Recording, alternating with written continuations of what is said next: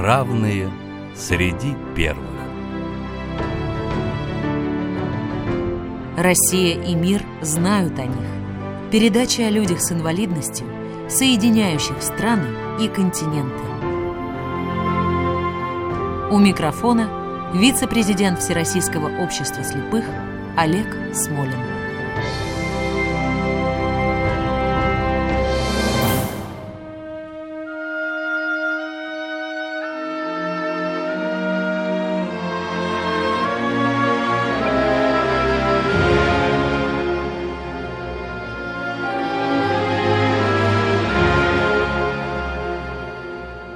Здравствуйте! Заслуги героя нашей программы перед человечеством огромны. За прошедшие полтора века результаты его трудов позволяли сохранить многие миллионы, если не десятки миллионов человеческих жизней. Это тот самый случай, когда научные открытия дают эффект, несопоставимый ни с каким бизнесом. Не случайно Климент Тимирязев как-то заметил, 40 лет теории дали миру больше, чем 40 веков практики. И при этом почти половину сознательной жизни наш герой могут двигать только половиной тела и творить только половиной мозга. Вторая была разрушена инсультом. Имя нашего героя используют даже те, кто никогда его не слышал, например, когда говорят «пастеризованное молоко». Имя это Луи Пастер. Об этом великом ученом мы будем говорить с гостем нашей программы. Это Владимир Анатольевич Волков, кандидат химических наук, научный сотрудник Института биохимической физики имени Эммануэля Российской Академии Наук. Здравствуйте, Владимир Анатольевич. Здравствуйте, Олег Николаевич. Здравствуйте, уважаемые радиослушатели. Владимир Анатольевич, мы все понимаем, что Луи Пастер – один из самых выдающихся ученых в истории науки. Скажите, пока предварительно, какие его открытия представляются самыми значимыми и какие изменили нашу жизнь? Э, да, действительно, Луи Пастер – это один из наиболее значимых ученых в истории человечества по тому, что он создал, он стоит на одном уровне с такими гигантами мировой науки, как Ньютон или Эйнштейн в физике, или Дмитрий Иванович Менделеев в химии. А если говорить о том, какое его открытие наиболее значимо, то я бы, э, наверное, выделил в первую очередь его открытие, что разложение любого биологического материала в природе, все гнойно-септические процессы, все процессы, связанные с эпидемией, эпидемическими болезнями объединены одним началом. Это начало микроорганизмы. Вообще микроорганизмы были открыты еще в 17 веке Левенгуком, который открыл микроскоп. микроскоп. Да, но их роль в природе, в э, круговороте веществ в природе до Пастера оказалась неясной. И в результате, ну, с одной стороны, это такой чисто теоретический аспект, но с практической точки зрения люди не понимали, как с помощью простых санитарно-гигиенических правил они могли бы предотвратить заражение э, различными страшными болезнями или избежать распространения эпидемий. До Пастера успешные операции, например, на брюшной полости, были ну, практически чудом. Просто потому, что хирурги того времени элементарно не знали, что нужно стерилизовать хирургические инструменты или обрабатывать рану антисептическими средствами. А акушерки переносили заражение на роженец, соответственно. Да, и вот после того, как Луи Пастер опубликовал свои открытия, тут же были внедрены методы асептической хирургии, лечения гнойных ран, благодаря чему многие хирургические операции стали относительно безопасными, значительно э, снизилась э, смертность среди э, рожениц буквально в 10 раз, а в Европе второй половины XIX века, благодаря внедрению в широкий обиход населения вот этих простых гигиенических правил, уровень смертности снизился в полтора раза. Ну, мы уже говорили, это миллионы и миллионы человеческих жизней. Владимир Анатольевич, давайте вернемся к началу. Да? Семья Луи Пастера. Как возник интерес к научным исследованиям?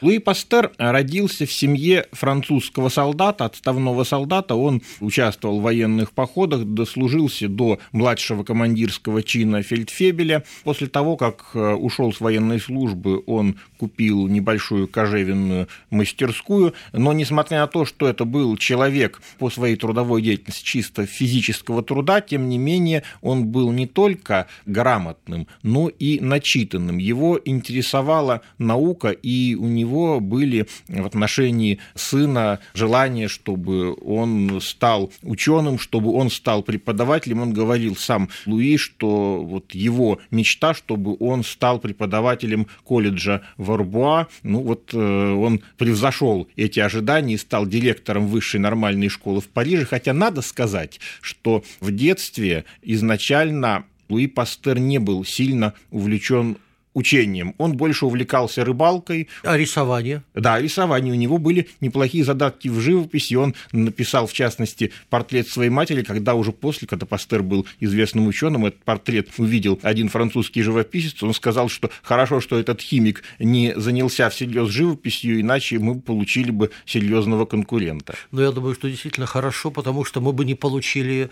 великого ученого. Ладно, с конкуренцией для художников, а вот э, с сохранением спасением миллионов жизней это гораздо важнее, да. с моей точки зрения. Да, конечно. А, Владимир Анатольевич, э, в чем заключались первые научные достижения Пастера? Вообще, вот как ни странно и интересно, научная деятельность Пастера началась совсем не с биологии и не с медицины, а с физики и химии, с, э, не с прикладных задач, а чисто задач, задач чистой, фундаментальной, как мы теперь говорим, науки, и Пастер в своей жизни неоднократно подчеркивал, что что вот таким стержнем его э, работы, движущей силы является стремление к истине, а уже истина потом э, дает плоды в виде приложений, полезных для всего человечества. Он даже говорил, что не бывает прикладной науки, бывает наука, приложенная к конкретным областям жизни. Да, так вот, его интерес начался с открытия его современника, соотечественника Жана Батиста Био. Он открыл вращение плоскости поляризованного света некоторыми веществами, в частности, винной кислотой. И была такая, в общем-то, загадка для того времени, почему винная кислота, которая синтезирована живыми организмами, а, плоскость поляризации света вращает, в то время как винная кислота, синтезированная в лаборатории, плоскость поляризации света не вращает. Какие такие жизненные силы делают вот такую разницу между синтетическим и природным веществом? А, в это время он в высшей нормальной школе слушал курсы по минералогии, изучал строение кристаллов, и вот изучая минералогию, он понял, что строение кристаллов неким образом отражает внутреннее строение вещества он синтетическую, вот эту, говоря научным языком, рацемическую винную кислоту разделил на два, как мы теперь уже знаем, оптических замера, левовращающий и правовращающий, вырастил из них кристаллы и показал, что эти кристаллы друг к другу относятся как зеркальные отображения. Таким образом, открыл явление оптической изомерии и уже вот на этом раннем этапе создал целую новую отрасль химической науки, которая называется стилиохимией и бурно развивается и по сей день. Но самое главное было впереди. От физики и химии Пастер переходит к биологии и медицине. С чем связано такое смещение его научных интересов? А вот здесь Луи Пастер нельзя сказать, что он поменял область своих интересов. Это было последовательное э, развитие от одной темы к другой, э, вставали новые вопросы, такие, опять-таки, вот чистой науки, которые требовали своего разрешения.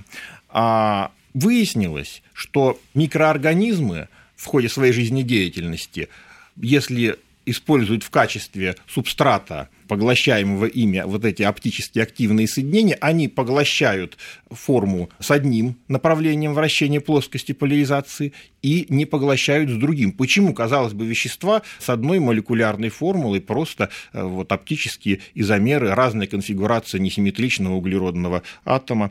И для этого пришлось э, глубоко заняться изучением процесса брожения. Надо сказать, что в то время господствовала химическая теория брожения, которая поддерживал такой гигант химии того времени, как немецкий химик Либих, с ним спорить было очень тяжело. Но э, Луи Пастер провел вот эти свои опыты знаменитые и показал, что брожение связано именно жизнедеятельностью микроорганизмов. И таким образом стало понятным, почему это происходит, но дальше возник следующий вопрос. А микроорганизмы вообще как появляются вот в этих системах брожения, они самозарождаются или же попадают туда извне. Да, в моде была теория самозарождения, как известно. Да, причем она в средние века таких э, достаточно курьезных сторон достигала, когда, например, ну, всерьез считалось, что выводок мышей может возникнуть, если насыпать в горшок зерна и заткнуть его грязной рубахой. Потом, конечно, в новое время экспериментами было опровергнуто самозарождение таких вот высокоорганизованных форм жизни, но что касается микроорганизмов, тут было все далеко не так очевидно, и Пастеру на самом деле стоило больших трудов, чтобы окончательно опровергнуть все доводы сторонников теории самозарождения. Он провел эксперименты, которые вошли теперь во все учебники биологии с кипячением бульона и других жидкостей, запаиванием. Вот он в разных вариациях эти опыты провел и показал, что жизнь не может самозарождаться. Надо сказать, что этот вопрос, он имел значение не только научной прикладной, но и философское, и, в общем-то, в то время значительная часть прогрессивной интеллигенции поддерживала теорию самозарождения жизни, в том числе и известный публицист российский, русский Дмитрий Иванович Писарев, и Пастеру от вот этой части интеллигенции немало досталось, его считали оплотом клерикализма. Да, между тем сам Пастер был убежден, давайте мы послушаем короткий отрывок, в чем был убежден Пастер. На той ступени развития, которой мы достигли, и которая обозначается именем новейшей цивилизации, развитие наук, быть может, еще более необходимо для нравственного благосостояния народа, чем для его материального процветания.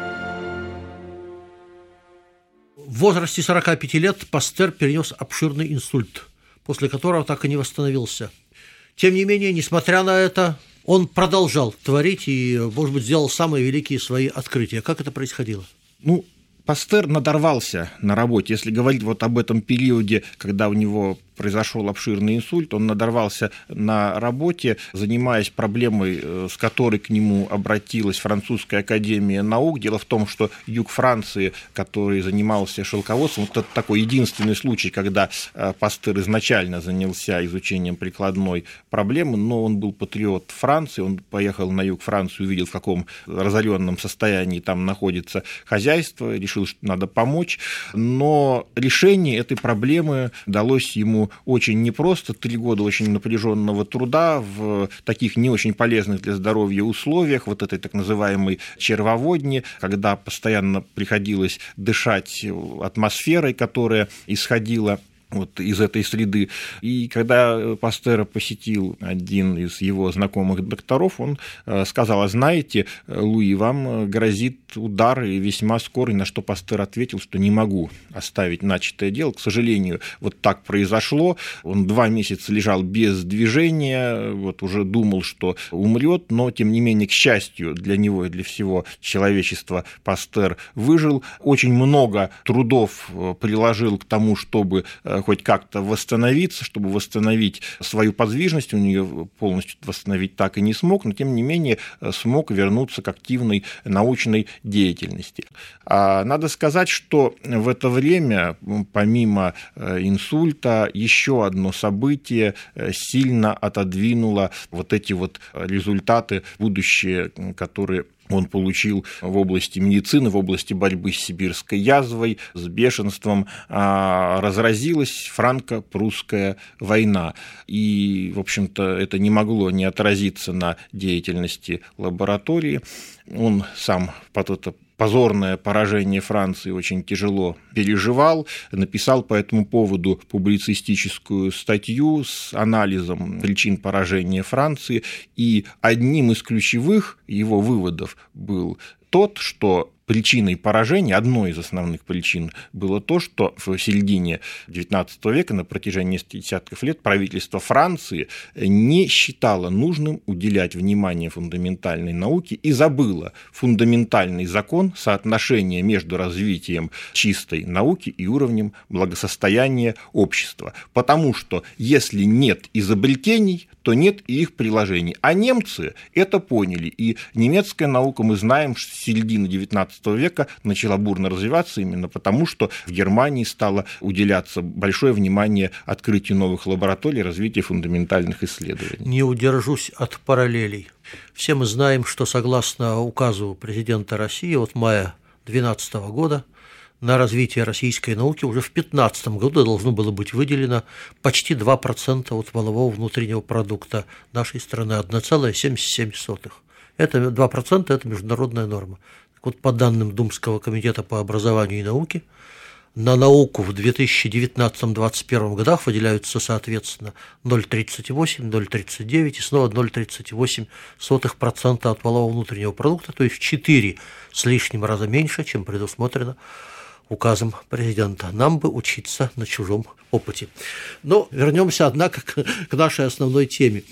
А, Владимир Анатольевич, научные исследования не являются самоокупаемыми, по крайней мере, на первых порах, хотя являются крайне выгодными да. в долгосрочной перспективе. И где-то я прочитал, что работы Пастера в области э, восстановления шелководства, они дали э, или сберегли для Франции доходов на уровне миллиарда франков, то есть примерно столько, сколько пришлось платить даже более, два с половиной. Даже более два с половиной, да?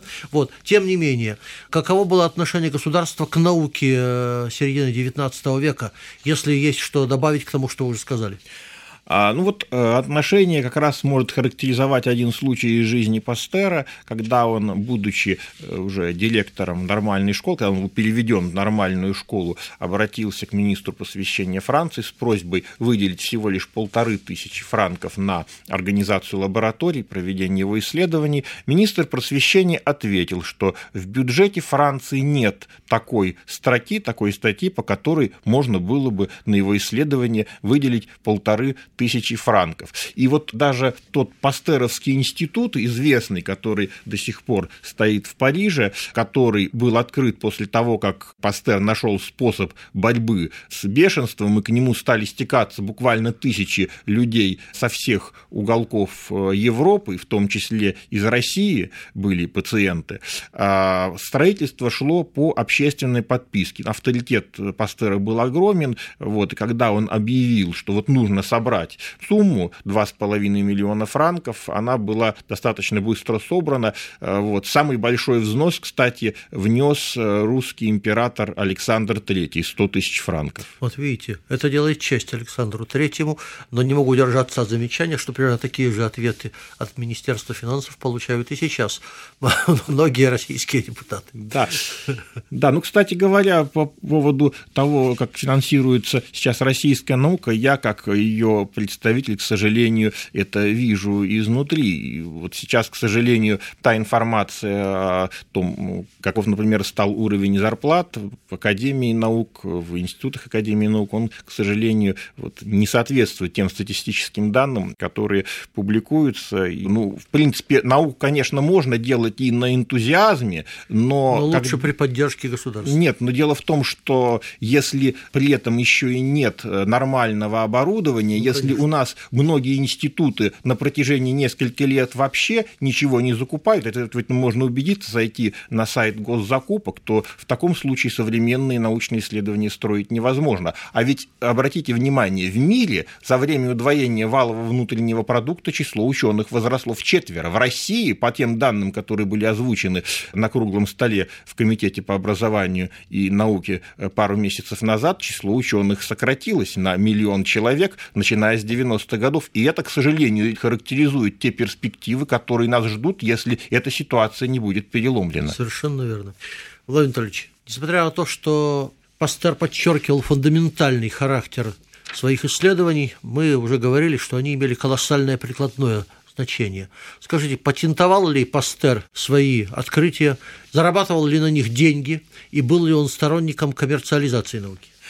Пастер патентовал очень немногие свои работы. Эти работы, на которые он брал патенты, касались технологических вопросов, связанных с производством пива и некоторых других биотехнологических продуктов. Что касается медицинских исследований, он принципиально этого не делал, потому что считал, что э, медицина должна служить людям, да, служить человечеству. Ну что ж, Владимир Анатольевич, э, Какие уроки, на ваш взгляд, мы могли бы извлечь из жизни и творчества Луи Пастера? А, ну, уроков я бы назвал несколько. А, один из уроков – это то, что гениями, выдающимися людьми не рождаются, ими становятся в результате упорного труда. А вот мы говорили уже о том, что Луи Пастер в детстве поначалу не проявлял особого стремления, особых успехов в учении, но тем не менее стал тем, вот, кем мы его знаем. Любой успех – это на 90% труд, и только на 10% талант. Поэтому, обращаясь к современным молодым людям, к выпускникам школ, вузов, аспирантам, можно только сказать «дерзайте, трудитесь, ставьте неразрешимые задачи, и в конце концов у вас все получится. Ну и, конечно, урок э, вот этот, о котором мы говорили по его анализу причин поражения Франции во франко-прусской войне, урок по поводу того, что движет все-таки прогресс, стремление к истине или стремление к неким коммерческим результатам. Все-таки исходным, наверное, является стремление к истине. И понимаете, вот э, проецируя события XIX века на век XX, на Великую Отечественную войну, надо сказать, что именно вот это качество советского народа, воспитанного в духе стремления к истине, к борьбе за истину, и послужило одним из ключевых моментов, который позволил нам победить. К сожалению, вот эта переориентация на другую парадигму, боюсь, создает опасность, что если, не дай бог, мы снова попадем в ситуацию вот того вызова, который получила наша страна в 1941 году, выстоим ли мы? Давайте послушаем еще одно высказывание героя нашей программы. Я непоколебимо верю, что наука и мир восторжествуют над невежеством и войной, что народы сойдутся друг с другом не для разрушения, а для созидания, и что будущее принадлежит тем, кто сделает более для страждущего человечества. Ну что ж, время нашей программы подходит к концу. Напоминаю, нашим гостем сегодня был Владимир Анатольевич Волков, кандидат химических наук, научный сотрудник Института биохимической физики имени Эммануэля Российской Академии Наук. Спасибо за внимание. В заключение позволю себе напомнить, за свои открытия Луи Пастер в течение жизни получил более 200 наград, а после смерти его именем было названо более 2000 улиц.